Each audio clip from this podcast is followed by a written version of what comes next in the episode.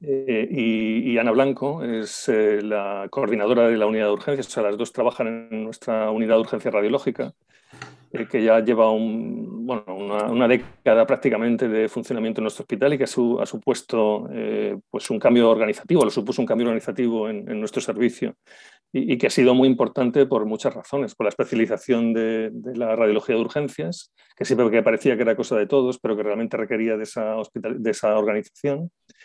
Y, bueno, y por otro lado, pues ha, sido muy importante porque también ha cambiado nuestra forma de, trabajar y el soporte que ha dado a, todo, a todo el servicio. La urgencia siempre es en cualquier hospital y en el nuestro pues también lo es, el, sitio donde más radiología, más radiología se hace. Bueno, y, ambas pues han, trabajado mucho y muy bien, eh, han organizado, pues son las, eh, las responsables de esa organización durante todo este tiempo de la pandemia. Y, Juanita siempre ha estado muy, muy, muy eh, interesada en, muchas cosas. Es una persona eh, enormemente inquieta y curiosa y, eso pues tiene traducción en, muchas cosas con, fin, con todas nuestras limitaciones, pero eh, de lo que hoy Juanita nos va a hablar es, es, una demostración de eso. Nosotros hemos trabajado en el hospital durante, todo, durante toda esta pandemia. Siempre, en cuanto hablo un poco, ya me pongo afónico.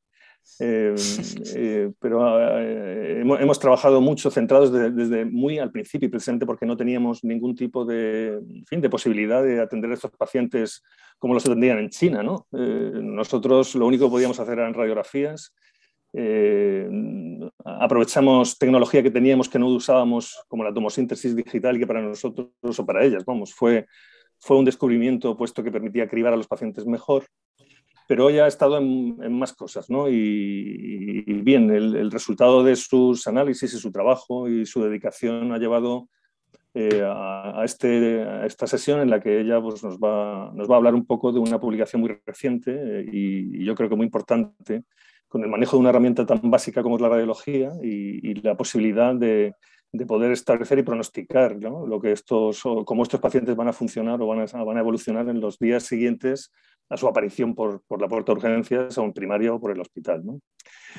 Y bien, Juanita, pues este es tu tiempo. Eh, yo soy el director de esta sesión, pero Ana Blanco, que la tenemos aquí, es la moderadora, ella se encargará luego de, de, de gestionar un poco las preguntas que pueda haber en esta sesión.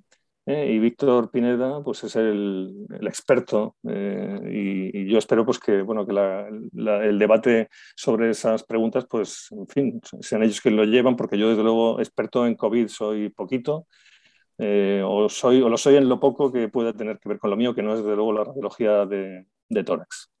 Bueno pues Juanita, es tu momento. Muchas gracias. Bueno, muchas gracias a ti, Chema, por esa presentación. Uf. Y nada, pues, también muchas gracias a los organizadores de la plataforma por poder darnos la oportunidad de presentar pues en este foro tan importante lo que nosotros hemos ido haciendo en nuestro hospital durante estos dos años y bueno, el título en realidad lo resume resume lo que, lo que hemos encontrado, ¿no? Eh, que el empeoramiento radiológico por radiografía simple temprano de la neumonía por SARS-CoV-2 puede predecir la necesidad de soporte ventilatorio y vamos a tratar de eh, enseñaros cómo llegamos a esta conclusión. Bueno, todos hemos sufrido la alta contagiosidad de, la, de, esta enfermedad que ha puesto en tensión todos los sistemas sanitarios, sobre todo los sistemas de UCI, con un curso de la infección que puede variar mucho desde ser asintomática hasta pasar por un cuadro respiratorio leve o llegar a una insuficiencia respiratoria con hipoxemia e incluso desarrollo de distrés respiratorio. En esta última situación de la enfermedad, pues no tenemos muy claro aún cómo se desarrolla, sabemos que, eh, o cómo se llega a ella. Sabemos que en torno a la semana del comienzo de los síntomas, en algunos pacientes se produce un empeoramiento respiratorio abrupto, a partir del cual pues, el desenlace puede ser o la recuperación completa o la muerte y no están muy claros aún qué factores eh, hacen que, llevemos, que lleguemos a uno u otro desenlace y eh, aunque se van sabiendo cada vez más que la edad, las comorbilidades, el estado vacunal son factores muy importantes. Tampoco tenemos muy claro qué predictores nos pueden eh, ayudar a, ver eh, el desenlace y a, tratar de anticiparnos al mismo. Y en esto hemos trabajado nosotros, sobre todo como toca desde el punto de vista radiológico. En este esquema ya famoso del desarrollo de la enfermedad se desarrolla, se describe una primera eh, fase de respuesta viral en donde los pacientes, la mayoría están en esta fase, unos pocos progresan hacia las siguientes fases y los síntomas son síntomas leves. Posteriormente se le va solapando una fase inflamatoria que consta de una primera fase en donde el paciente desarrolla disnea, posteriormente puede desarrollar hipoxemia y finalmente pues una respuesta inflamatoria eh, eh, grave con distrés, síndrome de respuesta inflamatoria sistémica, shock, etc. En este esquema, bueno, la gravedad, tenemos la gravedad enfrentada al tiempo y se, expone una, curva más o menos eh, única, lineal para, todos los pacientes, pero veremos según nuestros hallazgos que quizá no todos se comporten igual. Y trataremos de enseñaroslo eh, según lo que nosotros hemos encontrado. En cuanto a la gravedad de la enfermedad, pues desde el punto de vista radiológico eh, se han descrito diferentes marcadores de gravedad. Nosotros hemos trabajado con radiografía simple, también se ha descrito para TAC. La mayoría se han desarrollado en un momento puntual de la enfermedad.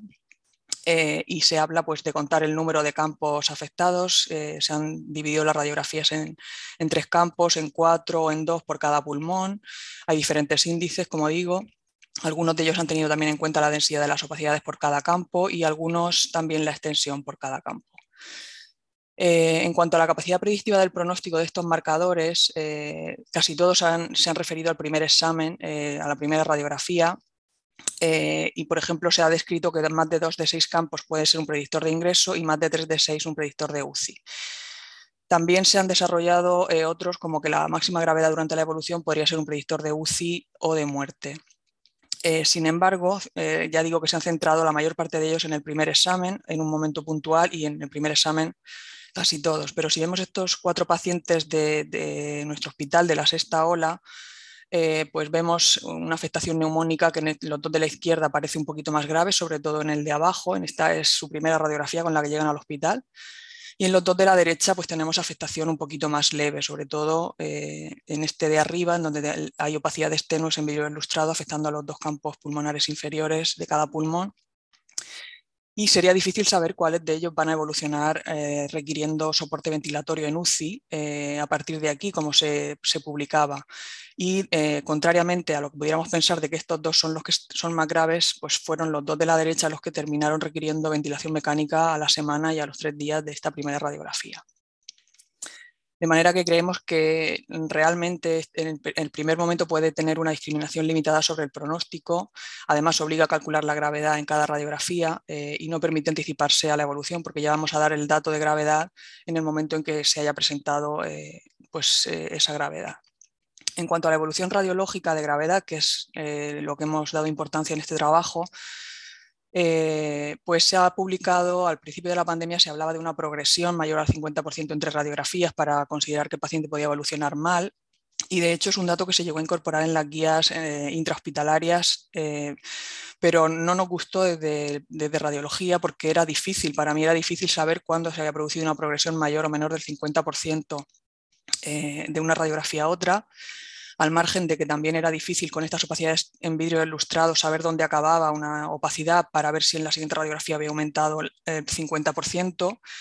Y por otra parte, pues consideraba lo mismo si una de un centímetro había pasado a uno y medio que eh, si tres campos pulmonares se habían eh, había progresado luego a cuatro y medio, cuando obviamente pues, la gravedad no parece la misma.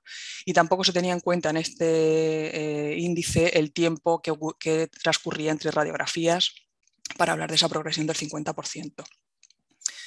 De modo que eh, no nos terminó de convencer, aparte de que observábamos en los pacientes que terminaban requiriendo soporte ventilatorio en UCI, como este paciente intubado, que se producía una explosión de la enfermedad eh, en donde de la primera radiografía a las siguientes empeoraba muchísimo y no solo eso, sino que empeoraba antes también. La evolución nos parecía que podía ser diferente y esto pues me consta que otros compañeros de Toras también pues también han, tenido esta impresión, de manera que si eh, evolucionan rápido, pues tenemos la oportunidad de ver si podemos anticiparnos a, ese desenlace y tratar de, evitarlo.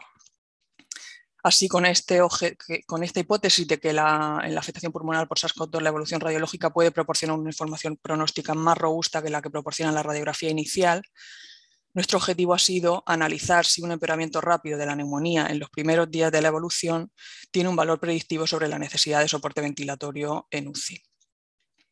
Para eso, lo que hicimos fue utilizar dos muestras, eh, una de exploración y otra de validación. Digamos, en, ambas eh, incluimos pacientes entre 18 y 80 años por eh, la posibilidad de que durante la recogida de datos a los pacientes mayores de 80 en una situación de escasez de recursos no tuvieran oportunidad de acceder a, la ventilación mecánica, con lo que tendríamos un sesgo importante, entonces solo incluimos de 18 a 80 años. Finalmente esto no ocurrió, pero, pero quedamos en hacer esta selección. Eh, que tuvieran la infección confirmada por SARS-CoV-2 ya fuera previamente o, posteriormente a las radiografías y que tuvieran un, curso clínico eh, desfavorable o alta sospecha de neumonía que requiriese realizarse radiografías, que era nuestra principal variable independiente de interés. Así, utilizamos una primera muestra que correspondió a los pacientes ingresados en la primera ola, que se incluyeron de forma consecutiva, a los que se les realizó bien una o bien dos radiografías, la segunda siempre portátil para evitar el contagio intrahospitalario. Y eh, pues eh, a partir de la primera podían mejorar y no necesitar más o requerir UCI y tampoco eh, necesitar más, con lo cual esas radiografías post ventilación mecánica ya no se consideraron para el estudio si incluimos la segunda cuando no se hubiera ventilado todavía el paciente en UCI.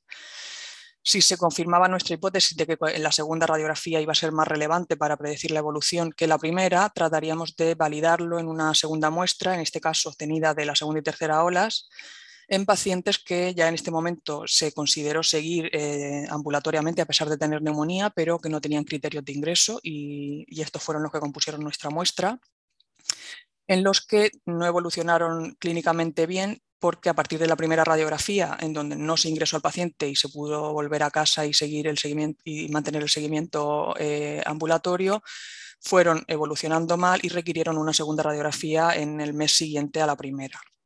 Como nuestro objetivo era valorar qué aportaba la segunda respecto a la primera, nuestra condición fue que tuvieran al menos una segunda radiografía realizada.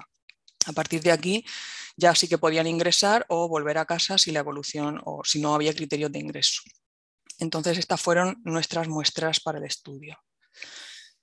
Las variables no radiológicas, pues la principal fue la necesidad o no de ventilación mecánica en la evolución de la enfermedad, por supuesto el género, la edad y las comorbilidades, y en los pacientes que ingresaron eh, de la primera ola, eh, o sea, sí, de, los que ingresaron de la primera ola y la primera muestra, eh, los marcadores inflamatorios en sangre y los de oxigenación, la SAFI.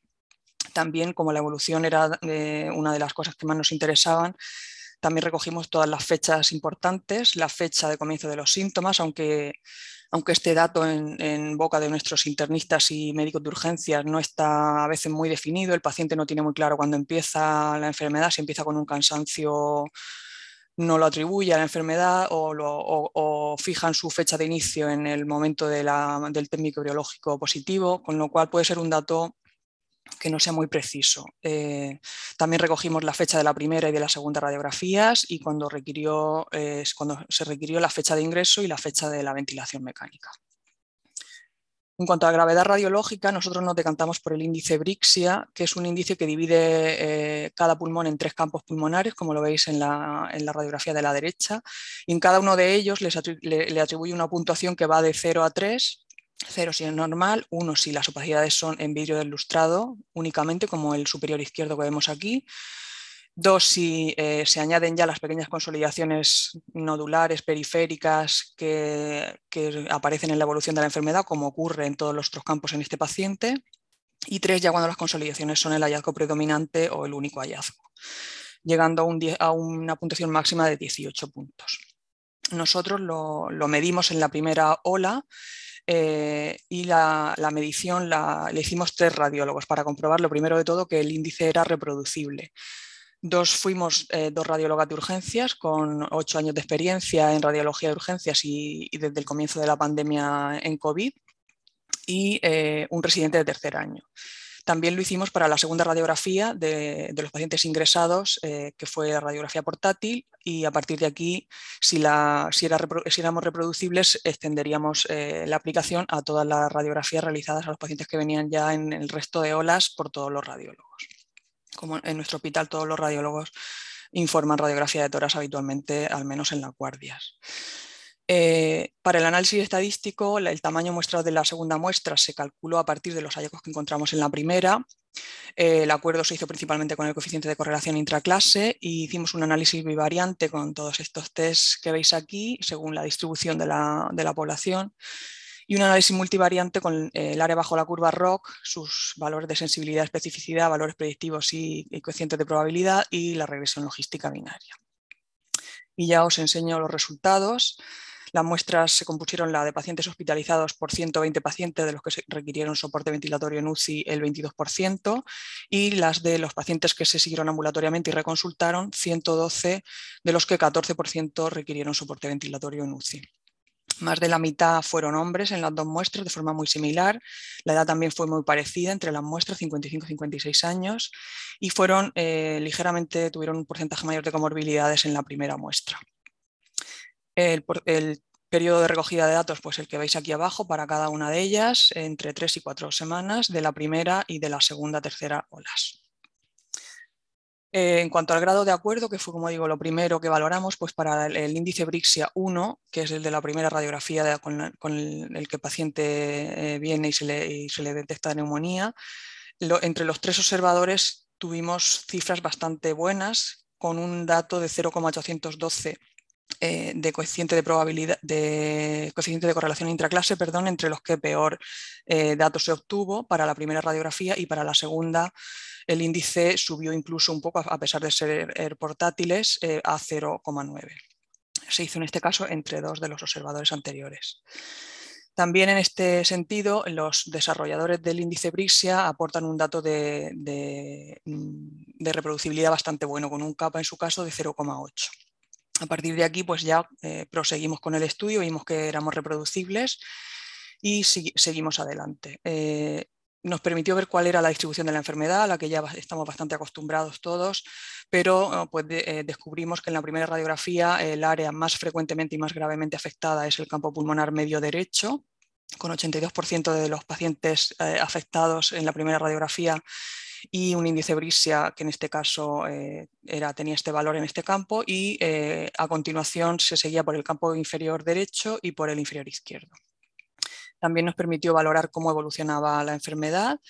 Estos tres campos se mantenían durante los días de evolución y posteriormente vimos que entre el quinto y el décimo día eh, alcanzaba la mayor gravedad el campo medio izquierdo y posteriormente los campos superiores ya a partir del décimo día cuyo pico de gravedad se alcanzaba en este periodo sobre todo en el lado derecho. Siempre fue más grave la enfermedad en el lado derecho. Esto también es una conclusión a la que han llegado otros, otros trabajos. En cuanto a qué nos ofrece la radiografía respecto a la probabilidad o no de, necesitar ventilación mecánica al paciente, pues como hemos visto, el, campo medio derecho, que, fue el que, es el que más gravemente y más frecuentemente se afecta al comienzo de la enfermedad, eh, fue el único que fue significativamente diferente en la primera radiografía entre los dos grupos. Sin embargo, la progresión en la segunda radiografía muy llamativa en el caso de los pacientes que requirieron, eh, que requirieron ventilación mecánica significativa en todos los campos pulmonares, mientras que en los que no la requirieron eh, se produjo una mejoría, como veis en, los que marco en verde con el asterisco, una mejoría significativa, pues nos hace ver que es realmente la segunda radiografía la que mejor nos va a permitir diferenciar en función de la evolución. También en este sentido, la segunda radiografía, el, índice BRICS, en nuestro caso de la segunda radiografía, se correlacionó mejor con otros marcadores, como la PCR, pues tuvo una mejor correlación que la primera, eh, con la SAFI, como vemos, a mayor gravedad en la radiografía, menor cifra de oxigenación que la primera, y también con la rapidez de necesitar ingreso del paciente.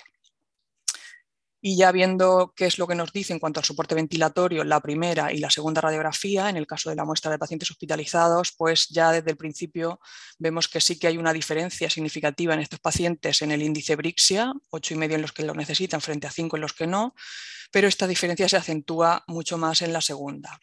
Y en la muestra de pacientes ambulatorios lo que ocurrió fue que la primera radiografía en realidad no encontró diferencias significativas entre los que eh, volvieron a casa, se hospitalizaron y requirieron soporte ventilatorio. Sin embargo, en la segunda sí que vemos una progresión ascendente entre estos tres grupos de forma muy significativa. Además, eh, encontramos que no solo la gravedad radiológica fue diferente entre grupos, sino que también los pacientes eh, que venían, eh, que terminaban requiriendo soporte ventilatorio frente a los que no en los pacientes ingresados de la primera ola, venían antes. Como veis aquí, se, diferencia de forma significativa el momento en que se requiere hacer la primera radiografía desde el comienzo de los síntomas, dos días antes en quienes requieren soporte, que en los que no, lo mismo para la segunda y también fue más corto el periodo entre radiografías consecuentemente. Esto, en el caso de la muestra de pacientes que reconsultaron de la, muestra 2, eh, se, vio que se mantuvo significativamente estas diferencias para la segunda radiografía y el periodo entre radiografías, pero esto quizá lo veamos más claro en una gráfica en la que eh, enfrento la gravedad radiológica según el índice BRICS y a los días de evolución eh, entonces eh, tenemos diferentes destinos que he clasificado según los colores y en la primera muestra el paciente vino al día 8 con un índice Brixia de 5 cuando no requirió eh, soporte ventilatorio, únicamente hospitalización, mientras que el que requirió soporte ventilatorio en UCI vino dos días antes con un Brixia de 8,5. En la evolución, sin embargo, este primer paciente mejoró dos días más tarde, mientras que el primero, el que requirió soporte ventilatorio, empeoró de forma muy significativa también dos días más tarde. Y en la segunda muestra de pacientes seguidos ambulatoriamente, que defino con, esta especie de halo, vemos que los brises iniciales de la primera radiografía son muy similares entre sí, no hay diferencias entre ellos, y tampoco en los días en los que consultan, entre el quinto y el sexto. Vemos que la P, eh, en cuanto al índice Brixia 1 y, al tiempo que pasa entre el, el, inicio de los síntomas y la primera radiografía, no hay diferencias significativas, lo vemos muy cerca todo.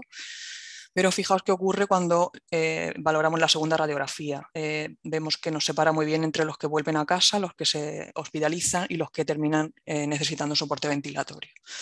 Por lo que creemos que el, el índice Brixia 2 de la segunda radiografía diferencia mucho mejor entre la evolución que el primero. Eh, también pudimos ver que, eh, salvo seis pacientes que en la primera muestra ya requirieron soporte ventilatorio con la primera radiografía, pasaron directamente a UCI. En el resto eh, nos anticipamos con la segunda, pues el que antes requirió soporte ventilatorio lo, requirió un día o más más tarde de la segunda radiografía en la primera muestra y en la segunda tres días o más más tarde. También viendo un poquito la, nube de puntos que nos dibujan las medianas de estos índices Brixia, pues podemos eh, intuir eh, las líneas de tendencia dibujadas. Esto sí que es ya una aproximación, pero vemos que en los que van bien se podría considerar que esta sería la evolución, mientras que en los que van mal parece que sigue una evolución no solo más grave, sino más adelantada.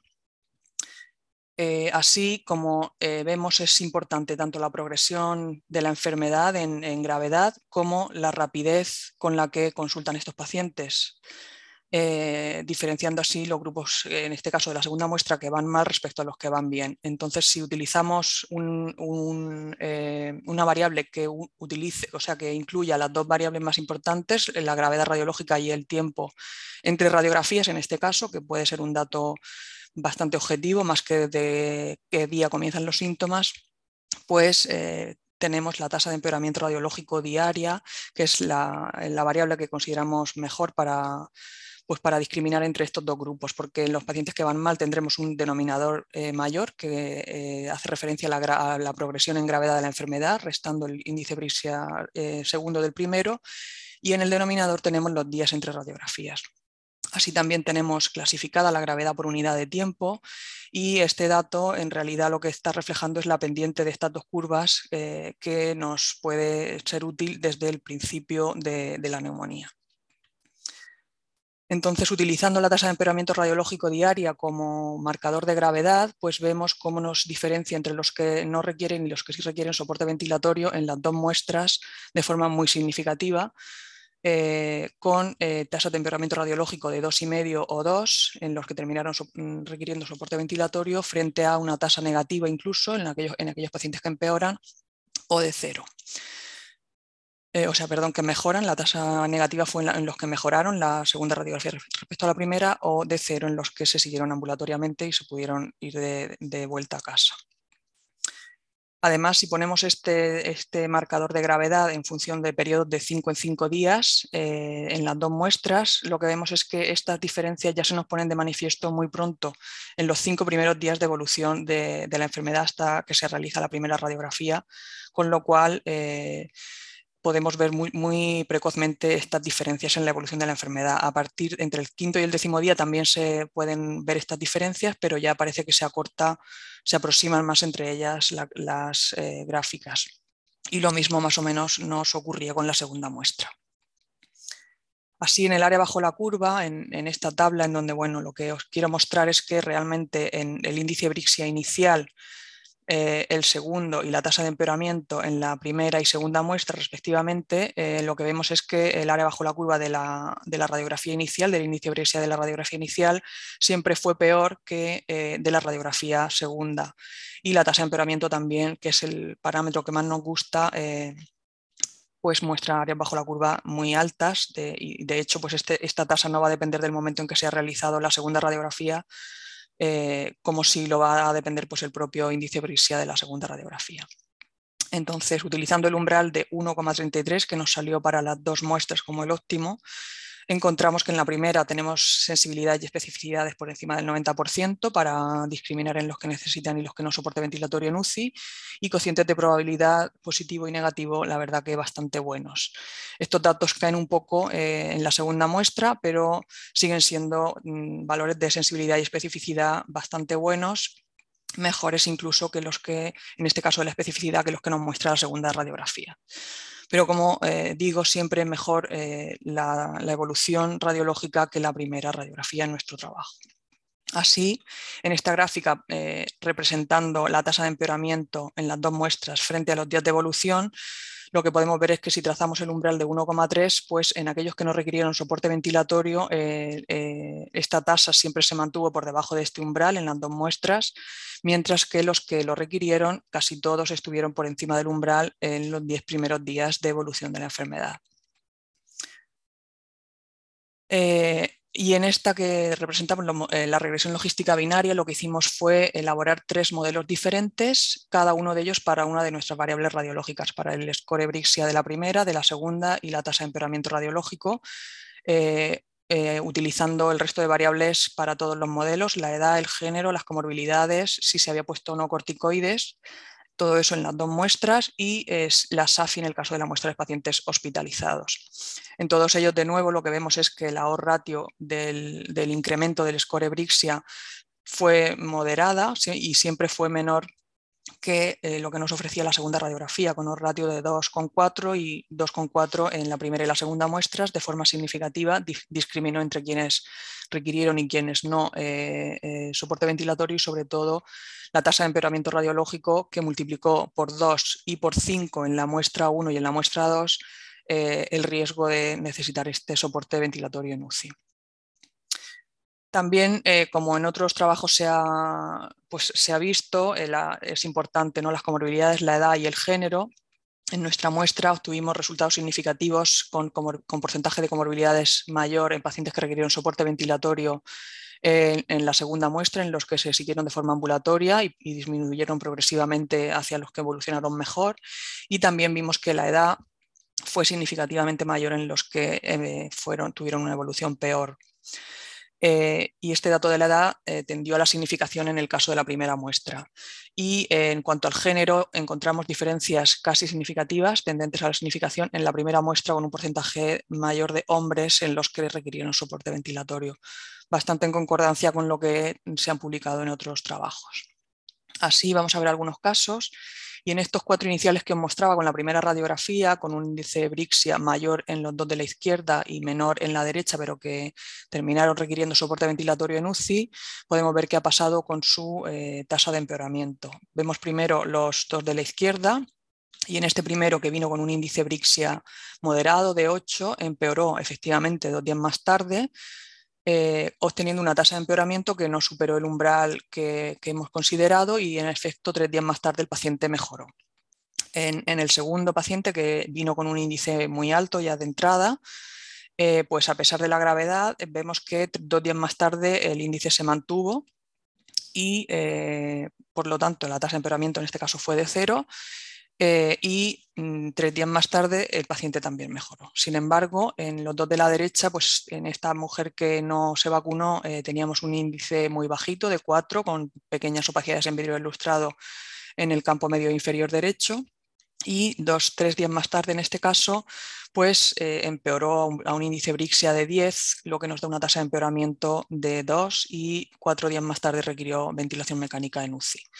Finalmente, eh, este paciente que tuvo una, evolución muy, muy rápida, eh, a día 1 pues tenemos una afectación también moderada eh, con un índice de 6, pero dos días más tarde ya teníamos esta afectación con un índice de 13, una tasa de empeoramiento de las más altas y requirió al día siguiente intubación orotraqueal en UCI.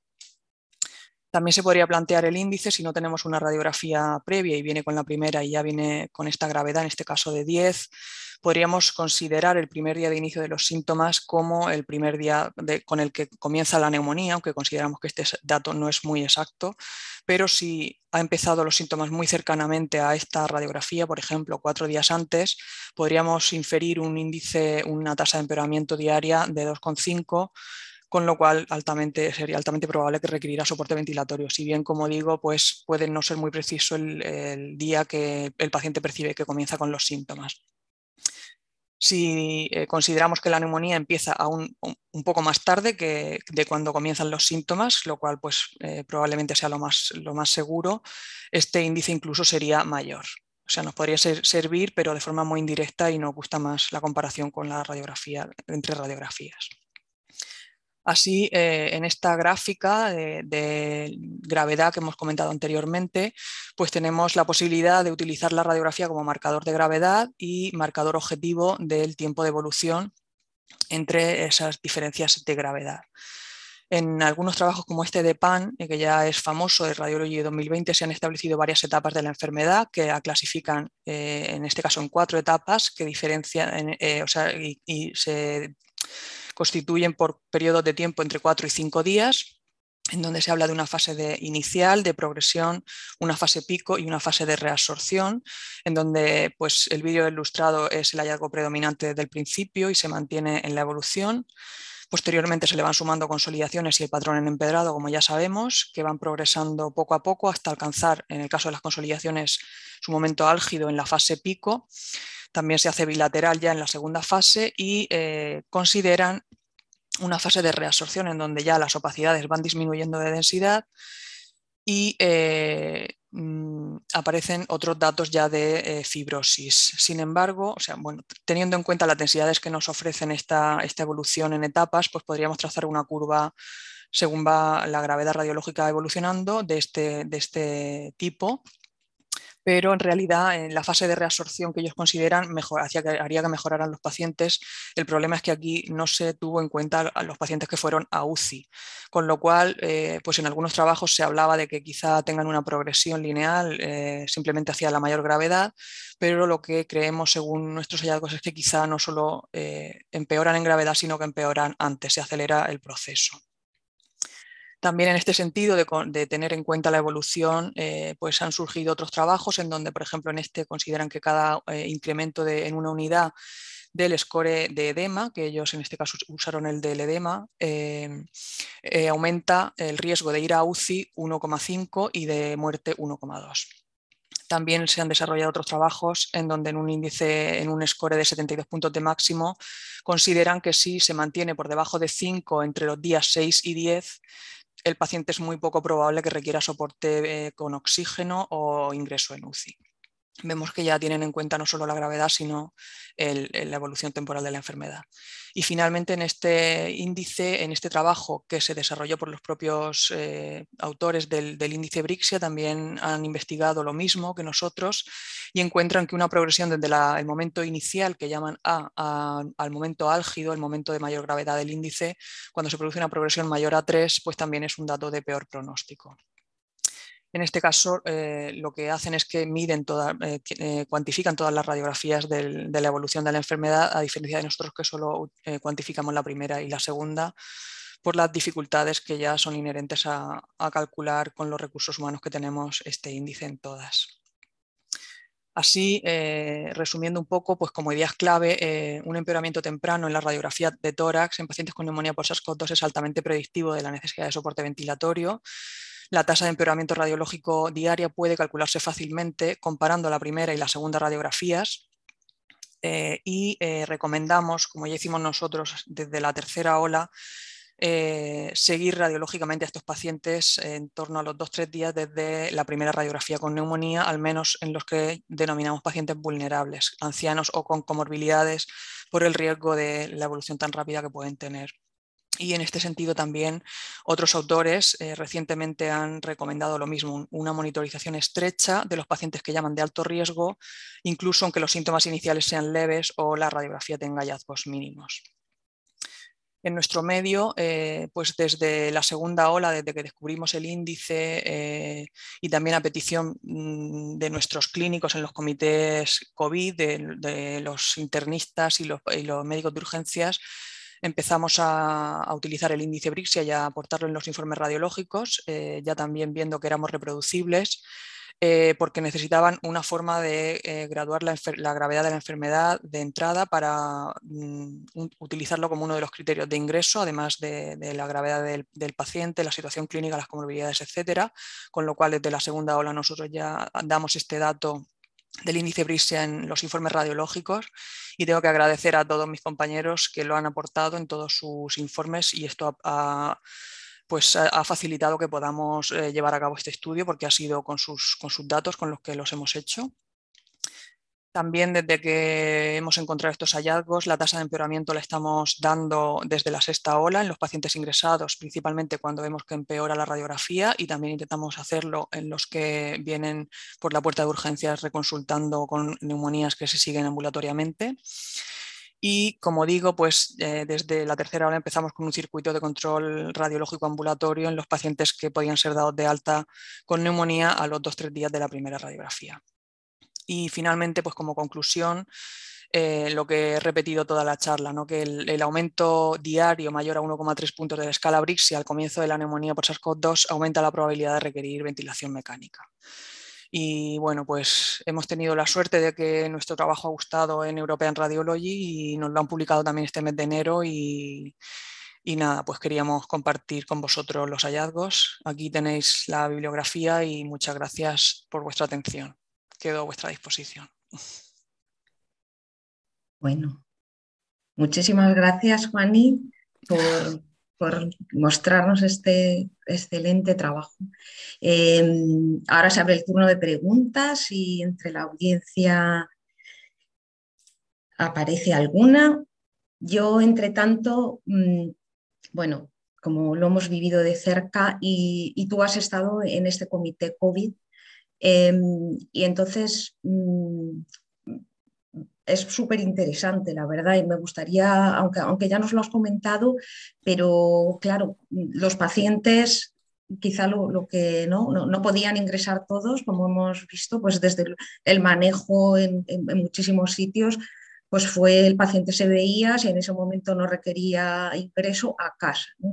Eh, pero claro, ¿qué pasaba con esos pacientes que se iban a casa, verdad? Entonces, que, nos comentaras un poco esto, ¿no? Cómo surgió esta, esta, esta necesidad, bueno, y, lo que hemos visto, ¿no? O sea, cómo de repente un paciente en un día que habías mandado a su casa podía ponerse muy mal en casa. Entonces, eh, con esa radiografía primera o con esa evaluación primera, no nos podíamos quedar tranquilos. Y, ¿Cómo, surgió esto? ¿Vino, ¿Vino de los intensivistas? vino Porque el paciente que ingresa, digamos, en el hospital está más controlado, ¿no? Pero el que está en casa... Claro, claro, no...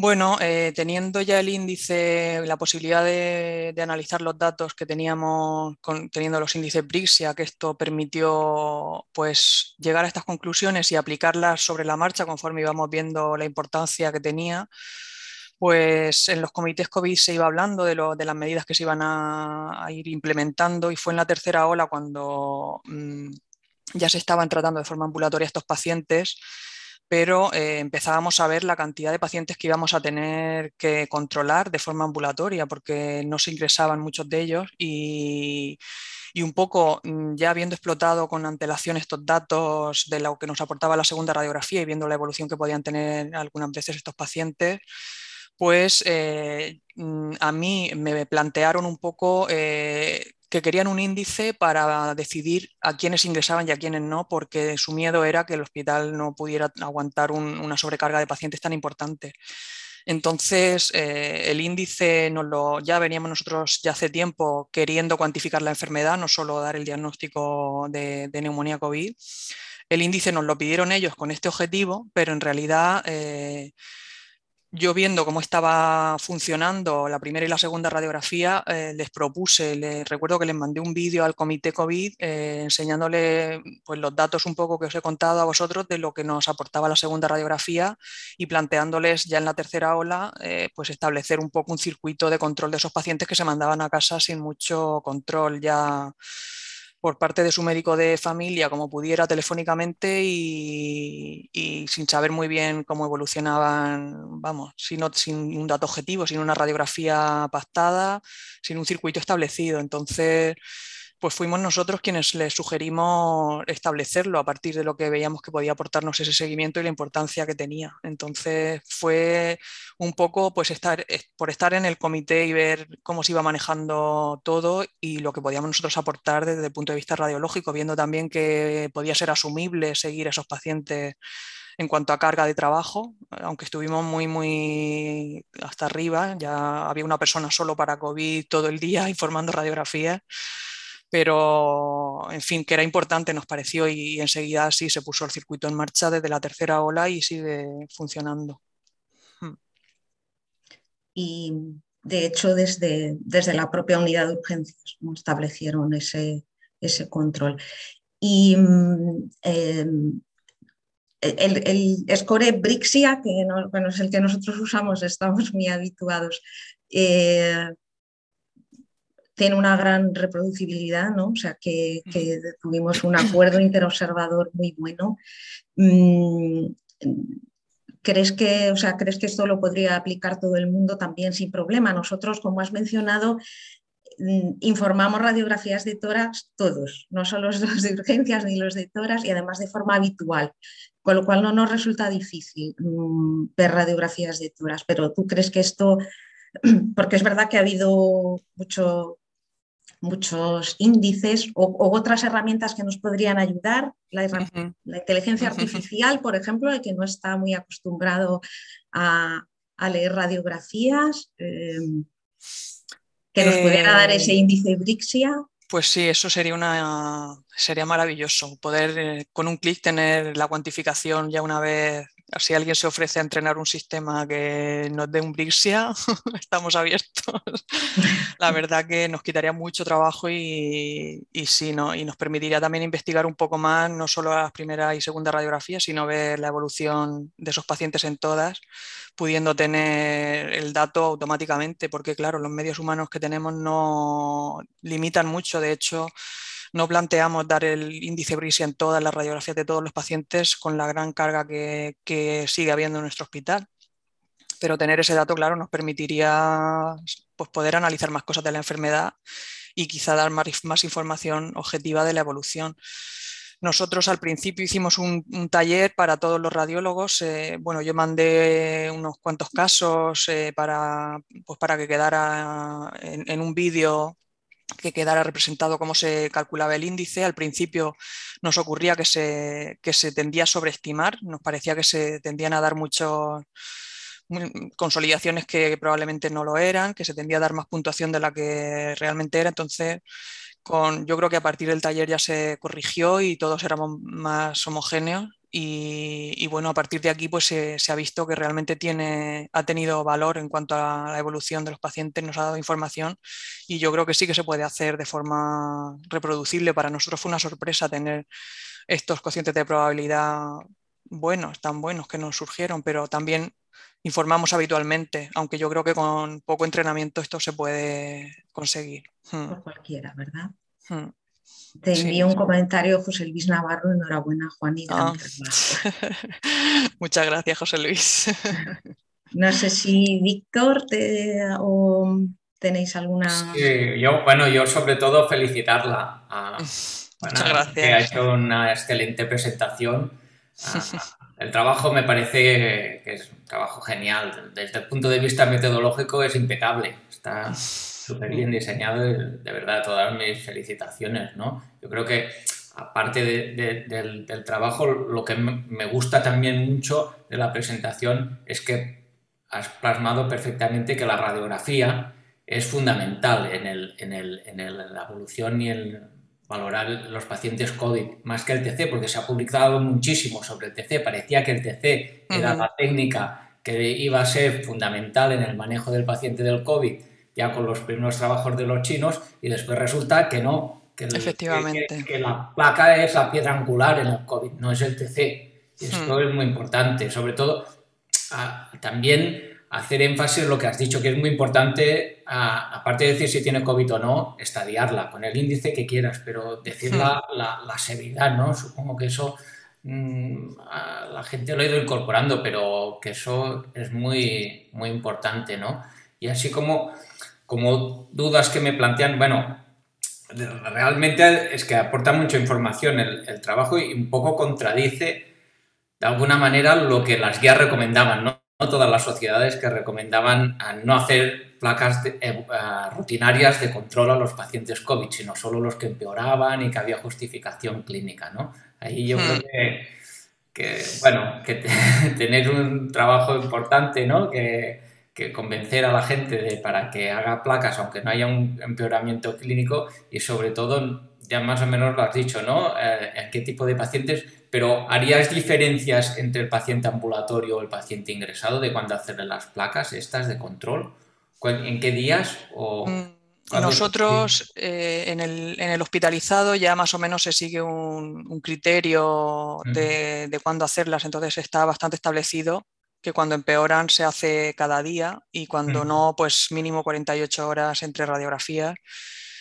Y bueno, quizá lo intentaría eh, aplicar más para el ambulatorio, que ya en nuestro trabajo vimos que quedaba un poco ahí a criterio de cuando el paciente venía y de hecho pues tardaba mucho más en hacerse la radiografía hasta que él consideraba que tenía síntomas y que no se encontraba bien para volver. Entonces, pues bueno, eh, dos, tres días en los que tienen neumonía a lo mejor si ya con una radiografía segunda vez que ha mejorado, pues ya no requiere más. Si, mejora, ni siquiera se vuelve a valorar presencialmente. En nuestro circuito se manda a casa y, ya está, y se, y se, libera la urgencia también de esa carga. Pero quizá en los que se siguen ambulatoriamente con neumonía, una primera radiografía, no sé, a mí sí que me dejaría más tranquila. Mm. Y también otra cosa que me gustaría también conocer vuestra opinión o experiencia es sobre la eco, ¿no? sí, ¿Qué pensáis, no? Que hubo un momento que parecía que la eco, pues, que iba a entrar de forma importante, ¿no? En, el seguimiento de estos pacientes, y, que incluso se llegaron a comprar ecógrafos y tal para eh, el área de primaria y tal. No sé si creéis que sirve para el paciente ambulatorio, si solo es para el paciente de la UCI, si vosotros tenéis experiencia.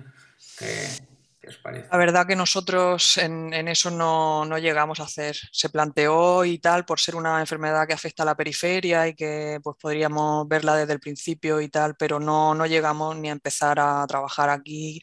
En UCI la utilizan pues, para detectar neumotoras, para derrames, pero no tampoco para, yo creo que para ver la evolución de la enfermedad aquí no se ha llegado a iniciar. No. No tenemos experiencia, ¿no? Y en cuanto a las radiografías, eh, ¿crees que hay diferencias entre los pacientes según las variantes que han ido apareciendo? Ah, ¿Habéis visto que unas evolucionan más rápidas o no? ¿Sirve el, índice este, la tasa de evolución? ¿Crees que es aplicable igual para la delta que para la omicron o las diferentes variables? Pues eh, no lo hemos medido en realidad. La verdad que esto fue entre la primera y la tercera olas que teníamos, pues las variantes que teníamos, pero yo pienso que probablemente sí que sirva igual, eh, que los que vengan con una enfermedad leve, quizá porque estén vacunados, es lo que vemos nosotros, que lo que marca quizá la gravedad es más el estado vacunal que la variante, porque la Omicron para nosotros también cuando llegan sin vacunar vienen pues bastante con neumonía. Los que vienen sin vacunar casi, casi, o sea, sabemos que la neumonía va a ser de un no vacunado casi siempre. Entonces, probablemente sí, porque yo creo que refleja la enfermedad, o sea, la inflamación propia del huésped que desarrolla ante el germen, pero la verdad que es algo que no hemos cuantificado como tal, aunque estos casos que os enseñaba son de la sexta ola todos. O sea que yo creo que probablemente alguno Omicron haya ahí, aunque tampoco se miden todos cuál es el tipo. Juana, yo, bueno, felicitarte, es que me parece muy interesante, eh, realmente pone de manifiesto la importancia de seguir la evolución por radiografía de una enfermedad que tiene una evolución muy variable, que no todos los pacientes evolucionan igual, que a veces es imprevisible y que realmente pues la, la radiografía de tórax, como has enseñado, aporta mucha luz sobre el tema. Sin más, te paso a Chema, si quieres. Bueno, pues, pues muchas, gracias. a, muchas gracias a los tres. Eh, muchas gracias a ti, Juanita, por tu presentación magnífica, magnífica como siempre. Eh, yo, eh, yo lo que haría es dar unas pequeñas, un resumen muy, muy esquemático, muy telegramático, ¿no? de lo que ella ha dicho, ¿no? El, la, radiografía inicial eh, y la gravedad de la radiografía inicial nos ha contado no, es, eh, no era un parámetro adecuado para saber cómo un paciente iba a evolucionar y algunos ejemplos nos ha mostrado sobre eso, eh, que tenía que, que era importante también poder establecer, tener un modo de establecer esa gravedad y poderla controlar en el tiempo. Ya también nos ha contado que los modos porcentuales no eran muy correctos y probablemente scores como el Brixia, que es el que ha utilizado ella y ha utilizado nuestro servicio, es eh, adecuado, habrá otros también, pero para nosotros ha sido adecuado con una alta, de, una alta concordancia entre los observadores. Eh, nos ha enseñado que es eh, su logro, este TED, ¿no? que tiene, parece también algo muy mediático, ¿no? ese nombre de TED, ¿no? pero que es la tasa de empeoramiento diario. Y, bueno, como con ello uno puede tener una, una, idea más o menos cercana y más o menos segura de que, cuál va a ser la evolución del paciente en los próximos días. Y yo terminaría con una última y es eh, la importancia, también se ha dicho aquí ¿no? y se ha remarcado, eh, también lo ha dicho eh, Víctor hace un momento, la importancia de la radiografía de tórax. La radiografía de tórax además es nuestra herramienta, es la que utilizamos, es probablemente la, prueba que más tenemos en nuestros servicios de radiología, la radiografía de tórax, pero que también es muy importante que los servicios de radiología funcionen como tales. ¿eh? que, funcionen conjuntamente, que tengan modos de actuar conjuntos, que yo creo también, eh, Juanita, ha sido una, y tú lo has dicho cuando has dicho que hemos utilizado los, los Brixias de, de, nuestros radiólogos informando en urgencias, todos en conjunto, y que es muy importante que nosotros tengamos nuestro puesto, eh, nuestro puesto decisivo dentro del, cuidado de los pacientes. ¿no? Y eso lo hacemos como servicio, no lo hacemos como personas individuales ni como eh, personas que trabajan por su cuenta, sino que lo hacemos como servicio. Bueno, pues eh, muchas gracias a los tres, muchas gracias Juana, Ana, Víctor, muchas gracias. Y bueno, igual nos vemos pronto todos. Hasta luego. Hasta luego. Gracias. Buen día.